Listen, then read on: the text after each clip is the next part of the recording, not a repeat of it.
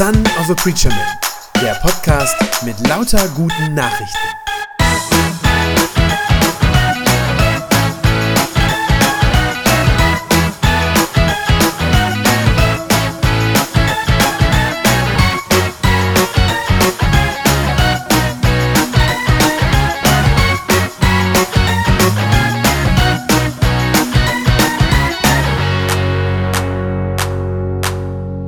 Wir starten pünktlich zum ersten Advent in eine neue Themenreihe. Wir wollen Weihnachten neu erleben. So heißt ja auch der Titel. Und jetzt fragt sich vielleicht der ein oder andere, äh, ja, warum denn? Wir erleben Weihnachten doch jedes Jahr. Und die meisten von uns oder viele von uns auch schon öfter als 24 Mal. Also kann man ja fragen, was gibt es da eigentlich neu zu erleben oder neu zu entdecken bei so einem Fest, das wir ja eben alle Jahre wieder feiern und ähm, das ja auch schon so alt ist. Ein Fest, das ja auch mit so vielen Traditionen verbunden ist, wo man irgendwie schon weiß, auch wie das läuft. Gut, in diesem Jahr wird vielleicht manches ein bisschen anders sein, aber ansonsten gehe ich davon aus, haben wahrscheinlich viele von euch auch so ihre festen Weihnachtsrituale. Man hat so seine Traditionen, wie man das so macht. Aber vielleicht ist auch genau das Teil des Problems. Ja, dass Weihnachten so überfrachtet ist mit allen möglichen Traditionen, mit dem, was man so denkt, was dazugehört. Viele von diesen Traditionen sind ja sehr schön und wir merken es in diesem Jahr, wenn so manches wegfällt, so wie der Weihnachtsmarkt und so, das ist auch schade. Aber längst nicht alle von diesen Traditionen oder nicht alles, was wir mit Weihnachten verbinden, hat ja auch wirklich was mit Weihnachten zu tun. Also mit dem Kern von Weihnachten. Oder ist Jesus etwa unter einem Tannenbaum geboren? Gab es in Bethlehem vielleicht Gänsebraten, als er zur Welt gekommen ist? Oder wenigstens Kartoffelsalat? Oder haben die Hirten auch Dominosteine geknabbert und äh, Glühwein geschlürft vielleicht? Oder vielleicht war ja das Lied, was die Engel gesungen haben, vielleicht war das Jingle Bells. Könnte ja sein. Vielleicht haben auch Josef und Maria, auch Oma, Opa, Onkel, Tanten, alle zum Familienbesuch in den Stall eingeladen. Ja, wahrscheinlich nicht. Ihr merkt, das ist ein bisschen Karikatur, soll aber nur zeigen, was wir heute mit dem Weihnachtsfest verbinden, ist ganz, ganz, ganz, ganz viel. Und so ist es gar nicht so leicht, manchmal noch zu dem eigentlichen Kern vorzudringen und das Eigentliche zu sehen, die eigentliche Bedeutung von Weihnachten, so unter diesen ganzen Traditionen und was wir alles so machen. Die meisten Traditionen und Rituale, die erbt man ja, nicht? So aus seiner Herkunftsfamilie, da wo man reingeboren wird. Äh, Jana, also meine Frau und ich, wir haben das gemerkt, als wir äh, frisch verheiratet waren und als junges Ehepaar zum ersten Mal dann gemeinsam Weihnachten feiern wollten. Da hatte jeder von uns schon so seine eigenen Vorstellungen, wie das zu sein hat. Also man bringt ja das so mit, nicht? Von zu Hause, was man so kennt. Und weil wir beide ich sag's mal so, auch ziemlich durchsetzungsstarke Persönlichkeiten sind, äh, war das eine ganz interessante Erfahrung. Also das dann so zusammenzubringen. Äh, so viel kann ich euch verraten. Es ist gut gegangen. Ja, erstens sind wir immer noch verheiratet. Und zum anderen äh, haben wir auch eine schöne eigene Art entwickelt, jetzt wie wir Weihnachten feiern, haben so unsere eigenen Traditionen entwickelt. Aber eben, viele von diesen Ritualen, die erben wir. Die übernehmen wir irgendwie. Das war schon immer so. Man könnte sagen, diese Traditionen, die kommen einfach so zu uns, ohne dass wir irgendwas dafür getan haben oder auch ohne dass wir uns dafür entschieden haben. Mit dem Glauben an Gott ist es ja manchmal genauso. Auch den kriegen wir ja, zumindest manche von uns, wenn man in die Tradition reingeboren wird, dann kriegt man diesen Glauben einfach so ja, zugeschoben, sozusagen. Den kriegt man einfach so mit. Wenn du als Kind getauft worden bist, naja, dann bist du halt Mitglied in der Kirche. Und dann wirst du auch in jeder Statistik, die es so gibt, einfach als Christ aufgeführt. Egal, ob du was mit Christus anfangen kannst oder nicht. Du bist da gar nicht gefragt worden. Deine Eltern haben dich zur Taufe gebracht und sie haben das für dich entschieden. So ist es ja beim Gideon jetzt heute letztlich auch gewesen. Den konnten wir nicht fragen, deshalb habe ich vorhin die Eltern gefragt. Natürlich kann man dann als Erwachsener sagen, das ist alles nichts für mich und ich trete aus der Kirche wieder aus, klar. Aber erstmal steckt man ja drin in dieser Tradition, die irgendwie, äh, wo man so reingeboren wurde. Und der Glaube, der einfach so da war und der irgendwie zu einem gekommen ist. Und dann ist eben die Frage, ja, was mache ich denn jetzt damit? Was mache ich jetzt damit? Was, wie gehe ich um mit dieser Tradition, auch mit dieser langen Geschichte, die da äh, mit verbunden ist, mit dem, was mir einfach so zugeschoben wurde oder weitergereicht wurde, sage ich mal ein bisschen wertneutraler. Und mit dieser Frage sind wir mittendrin in der Weihnachtsgeschichte. Denn genau diese Frage, wie gehe ich damit um, was mir einfach so zugeschoben wurde, diese Frage musste sich damals der Josef stellen in der Weihnachtsgeschichte. Josef ist ja eine absolute Randfigur in der Weihnachtsgeschichte. Ich weiß nicht, ob euch das aufgefallen ist schon mal. Der sagt keinen einzigen Satz. Der kommt kaum vor, wird ganz wenig erwähnt und er kommt überhaupt nicht zu Wort. Ja, der ist eine totale Randfigur, aber er kommt doch in dieser ganzen Geschichte trotzdem in eine sehr herausfordernde und sehr schwierige, für ihn sehr schwierige Lage. Denn aus seiner Sicht ist es ja so, er bekommt ja ein Kind untergeschoben. Die Bibel erzählt das so, dass Maria und er zu diesem Zeitpunkt zwar verlobt waren, also einander versprochen und ist auch verbunden damit, dass man sagt, ja, wir wollen heiraten, aber sie waren eben noch nicht verheiratet. Und in der Bibel steht auch klar, dass die beiden noch nicht miteinander im Bett waren. Und trotzdem ist die Maria eines Tages schwanger. Und natürlich denkt der Josef, als er das sieht, das, was wohl jeder von uns denken würde. Was wird man denken? Sie hat mich betrogen. Ist doch klar. Und das ist für ihn ein großes Problem. Was soll er jetzt machen? Wie soll er damit umgehen?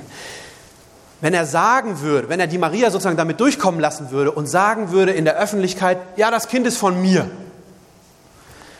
ja, dann würde er lügen und würde sein ganzes Leben und auch das Leben seiner jungen Familie komplett auf einer Lüge aufbauen.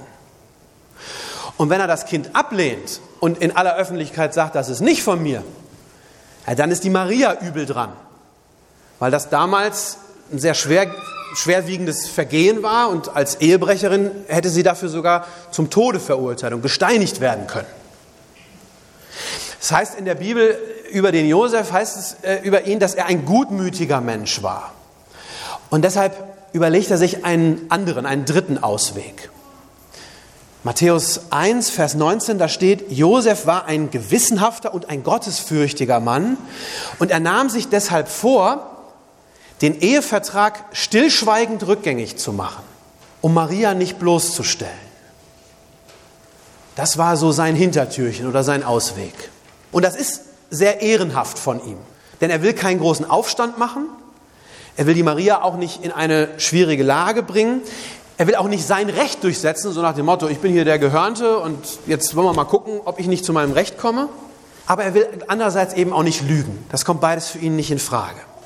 Und deshalb beschließt er schweren Herzens, diese Verlobung eben aufzulösen. Ganz geräuschlos, also so geräuschlos, wie das halt geht. Und es einfach gut sein zu lassen, einfach wegzugehen. Die ganze Sache einfach vergessen. Ich habe den Eindruck, viele Menschen machen es mit dem Glauben, den sie so in den sie so reingeboren wurden, auch so. Auch beim Glauben haben viele das Gefühl, ja, der wurde mir vielleicht irgendwie untergeschoben. Der ist zu mir gekommen und ich habe da gar nicht nachgefragt und gar nicht drum gebeten. Und irgendwann hatte ich das Gefühl, ach, dieser Glaube an Gott, pff, das ist vielleicht gar nicht wirklich meins. Ich habe mir den gar nicht angeeignet. Ist nicht meiner. Vielleicht haben manche Menschen sogar wirklich das Gefühl, betrogen worden zu sein. Ja, dass sie sagen, ich konnte mich gar nicht selber entscheiden, bin gar nicht gefragt worden und jetzt ist das einfach alles so. Jetzt bin ich einfach getauft, Kirchenmitglied. Manche haben vielleicht wirklich das Gefühl, dass sie auch betrogen wurden. Und ich glaube, die meisten Menschen heutzutage wählen diesen Ausweg, den der Josef sich da überlegt hat. Es einfach gut sein lassen. Einfach sagen, jawohl, okay, von mir aus, ich bin getauft, ich bin konfirmiert, bin Kirchenmitglied, okay, aber ich gehe einfach nicht mehr hin. Ich lasse das einfach so auslaufen. Ich habe diesen Glauben zwar irgendwie zugeschoben gekriegt, untergeschoben gekriegt, aber dann habe ich gemerkt, der gehört gar nicht zu mir, der sagt mir nichts, der trägt für mich nicht und deshalb lasse ich es jetzt einfach so sein. Ohne Aufstand, ich lasse es einfach. Und ich weiß, Es gibt ja auch durchaus viele Gründe, so zu handeln und so zu agieren. Es gibt durchaus Gründe, sich vom Glauben, von der Kirche abzuwenden. Kann ich schon verstehen. Es gibt ja auch viele Gründe, die zumindest auf den ersten Blick auch gegen den Glauben an Gott sprechen. Ja, manche haben heutzutage zum Beispiel das Gefühl, dass sie sagen, Glauben und Denken, das passt nicht zusammen. Und irgendwie, wenn ich glauben will oder soll, dann muss ich meinen Verstand an der Kirchentür abgeben beim Hereinkommen. Denken manche. Manche finden vielleicht auch einfach die Kirche so als Institution abstoßend, weil sie sagen, es ist immer alles so steif, so uncool irgendwie. Nicht, fühle mich nicht wohl, was soll ich da hingehen? Manche sehen vielleicht auch das ganze Unrecht, ja sogar Verbrechen, muss man ja sagen, die im Laufe der Geschichte Christen durchaus auch begangen haben, zum Teil sogar im Namen des Christentums, ja, im Namen dieses Glaubens. Ist ja auch furchtbar. Oder vielleicht haben manche Leute auch ganz persönlich einfach schlechte Erfahrungen gemacht mit Gemeinde und Gemeindemitgliedern, sind vielleicht irgendwie verletzt worden. Wieder andere haben ein Gottesbild, das irgendwie sehr bedrückend ist, haben so den Eindruck, Gott ist vielleicht so ein, so ein rachsüchtiger, so ein miese, petriger Alter, der da sitzt und mir zuguckt von oben und der an nichts eine größere Freude hat, als wenn ich jetzt einen Fehler mache, weil er mir dann einen reindrücken kann. So Gottesbilder gibt es ja durchaus. Manche Menschen haben so ein Gefühl oder so ein, ähm, so ein Bild von Gott. Ich kann jetzt auf diese ganzen Themen, das ist ja sehr viel, es gibt sehr vielfältige Gründe, die einen vom Glauben abhalten könnten. Ich kann auf die nicht alle eingehen jetzt. Das würde wahnsinnig lang jetzt werden und jeder dieser Punkte verdient eigentlich eine eigene Predigt. Ich möchte euch an dieser Stelle gerne auf das Buch äh, hinweisen, das Buch zu der Kampagne. Denn in der ersten Woche, dieser ersten Adventswoche, da geht es in den Kapiteln genau um diese Themen. Geht es genau um diese Hindernisse, um das, was mich vielleicht abhält davon, Weihnachten noch einmal neu zu entdecken, was mich davon abhält, mich mit Gott zu befassen oder mit dem Glauben zu befassen oder da Schritte drauf zuzutun. Also möchte ich euch nochmal ermutigen, lest ab Dienstag, ne, ist ja ein Adventskalenderbuch, startet am 1.12. natürlich, lest ab Dienstag fleißig mit. Also, das können wir uns jetzt nicht alles angucken, aber das wären ja alles so Gründe, die scheinbar gegen den Glauben an Gott sprechen. Und ich glaube, bei vielen Leuten sitzt das auch sehr tief. Und dann entscheiden sie sich, ich wende mich jetzt ab, ich lasse es einfach gut sein mit diesem Glauben. Wenn das dem einen oder anderen, wenn dir das vielleicht auch so geht oder du vielleicht solche Gedanken kennst, dann will ich heute aber dir gerne sagen, ich kann diese Anfragen an den Glauben zwar gut verstehen, aber um all das geht es an Weihnachten nicht. Um all das geht es an Weihnachten nicht. Es geht an Weihnachten nicht um Kirche, auch nicht irgendwie um Religion, so abstrakt, sondern es geht an Weihnachten wirklich um dich. Es geht an Weihnachten letztlich um dein Leben und um deine Geschichte, dein Verhältnis zu Gott. Weihnachten ist ja einerseits, kann man ja sagen, so was Globales, so was Großes. Etwas, das so Auswirkungen auf die ganze Welt hat. Und zugleich ist Weihnachten aber auch was ganz, ganz Persönliches. Weihnachten ist zum einen global, weil es so um die großen Themen geht. Ja, es geht um unsere kaputte Welt, dass Gott in diese kaputte Welt reinkommt. Es geht darum, dass wir Menschen uns von Gott abgewendet haben dass wir gesagt haben, Gott, dich brauchen wir nicht mehr, wir kommen alleine klar und in Wahrheit kommen wir nicht alleine klar. Es geht darum, dass wir viel falsch machen, dass wir Schuld auf uns laden und dass Gott uns das abnehmen will. Es geht um Frieden auf Erden. Ja, davon ist jedes Jahr die Rede zu Weihnachten. Frieden auf Erden, wo ist der denn? Und es geht letztlich um Rettung. Geht um Rettung für eine verlorene Menschheit, für uns verlorene Menschen. Das sind so diese, diese großen, diese globalen Themen. Wir feiern, dass Gott sich uns Menschen zuwendet, obwohl wir uns abgewendet haben. Wir feiern, dass Gott uns immer noch liebt, obwohl wir gar nicht liebenswürdig sind. Das sind alles diese großen Themen, global, von globaler Bedeutung. Aber Weihnachten ist zugleich eben auch ganz klein, ganz persönlich. Denn Gott schlägt nicht nur ein neues Kapitel in der Menschheitsgeschichte auf, so abstrakt irgendwas für die Geschichtsbücher, sondern Gott fängt auch mit dir ein neues Kapitel an, wenn du das willst. Gott will nicht bloß so auf abstrakte und irgendwie unfassbare Art Frieden auf Erden bringen, so im großen Maßstab, sondern er will Frieden in dein Herz und in dein Leben hineinbringen. Gott kommt sozusagen nicht einfach nur, um die Welt zu retten, so als Ganzes. Das auch, aber er kommt vor allem auch, um dich nach Hause zu lieben. Und die entscheidende Frage ist eben dann die, die der Josef sich stellen musste. Was machst du damit? Was machst du mit dem, was an Weihnachten und mit dieser ganzen Weihnachtstradition einfach so ungefragt auf dich zukommt? Was sozusagen einfach mit dieser Advents- und Weihnachtszeit jetzt in, deine, in dein Haus einbricht, sozusagen. Und das, man kann sich dem ja gar nicht entziehen. Was machst du damit? Lässt du Gottes Angebot einfach so kommentarlos links liegen und ziehst weiter? Oder lässt du dich darauf ein? Lässt du dich darauf ein, was Gott da tut und was er bringt? Der Josef, der hat sich am Ende darauf eingelassen. Auf das, was Gott ihm da zunächst mal zugemutet, aber dann auch geschenkt hat. Er hat die Verlobung mit der Maria nicht aufgelöst, sondern ist bei ihr geblieben. Und er hat das Kind, das ihm gewissermaßen von Gott untergeschoben wurde, er hat das als sein Kind angenommen, hat sich dazu bekannt. Und er war dann der Vater für Jesus. Warum hat er das gemacht? Jetzt könnte man ja sagen, ist eigentlich verrückt. Ja, warum sollte man das tun? Warum sollte man sowas annehmen? Na, er hat sich darauf eingelassen, nachdem Gott selber mit ihm geredet hat. Und zwar nachts im Traum.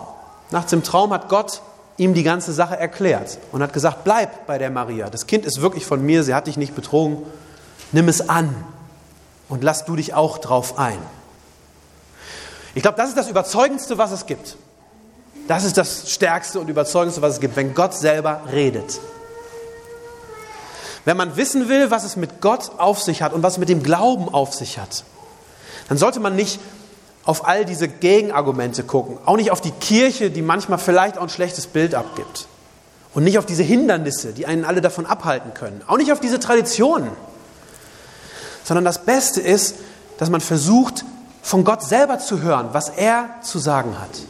Was er mit Weihnachten uns sagen will. Konkret würde das heißen, dass man betet. Dass man zu ihm redet und sagt, Gott, zeig's mir was Weihnachten heißt und was es auch für mich heißt. Kann auch heißen, dass man in der Bibel liest oder wenn man kleiner anfangen will, kann man erstmal das Buch hier nehmen zur Aktion. Vielleicht auch, dass man sich mal mit Menschen unterhält, die schon länger mit diesem Gott unterwegs sind und sich das erklären lässt. Das alles kann dabei helfen. Und wenn das dann passiert, wenn Gott dann selber direkt sozusagen zu dir redet, in dein Herz hinein redet, dann machen auf einmal ganz viele von diesen Dingen Sinn, die bis jetzt vielleicht dir so vorkamen, naja, die sind irgendwie zu mir gekommen. Das ist irgendwie mir zugeschoben worden. Es gibt nichts Besseres, als von Gott selber zu hören. Das war eben beim Josef ganz genauso. Als Gott mit ihm direkt geredet hat, da hat er es verstanden. Da hat er kapiert, die Maria hat mich nicht betrogen und das Kind ist von Gott. Und dann hat er noch mehr begriffen. Er hat dann sogar begriffen, dass Gott ihnen beiden, also ihnen als Ehepaar dann und dann ja sogar der ganzen Menschheit mit diesem Kind was unglaublich Wunderbares geschenkt hat. Das hat er irgendwann verstanden und eingesehen. Josef hat eingesehen, dass Gott das alles so wollte, dass er der Adoptivvater sein sollte für Jesus. Und er hat dann irgendwann von Herzen Ja gesagt zu Gottes Plan mit ihm. Was meinst du? Wie wäre das, wenn du es dieses Jahr an Weihnachten mal einfach so machst wie der Josef? Wenn du mal versuchst auch direkt mit Gott ins Gespräch zu kommen und wenn du dich darauf einlässt, was Gott an Weihnachten Großartiges für dich tun will, dadurch, dass er uns Jesus schickt und schenkt. Wie wäre das, wenn du diesen Glauben, der dir vielleicht erstmal als untergeschobener Glaube vorkommt, wenn du den annehmen würdest für dich. Und wenn du dann entdeckst, wie wunderschön er ist, wie wunderbar das ist. Die Bibel sagt an ganz vielen Stellen, wer glaubt, der wird dadurch ein Kind Gottes. Das ist wie so eine Adoption auch. Ja? Wer glaubt, wird dadurch ein Kind Gottes. Aber, und das muss ich hinzufügen, Gott hat keine Enkel. Gott hat Kinder, aber er hat keine Enkel. Anders gesagt, du musst das schon für dich selbst annehmen, was Gott dir schenken will. Ja? Wenn deine Eltern geglaubt haben und dich zur Taufe gebracht haben, dann ist das kein Ersatz dafür, diesen Glauben selber für sich zu entdecken und anzunehmen. Ein gutes Verhältnis zu Gott kann man nicht erben. Ja, so wie die Tradition. Das kann man sich nur selber schenken lassen. Gott hat keine Enkel, aber ganz viele Kinder. Und wie wäre das, wenn du in dieser Adventszeit nicht bloß Weihnachten, sondern den Glauben neu erleben würdest? Amen. Das war eine gute Nachricht vom Son of a Preacher Man. Wenn sie deinen Glauben gestärkt hat, dann abonnier doch einfach meinen Podcast bei Spotify, iTunes oder podcast.de und gib mir ein Like auf Facebook. Ich hoffe, du hörst mal wieder rein. Gott segne dich und bis bald.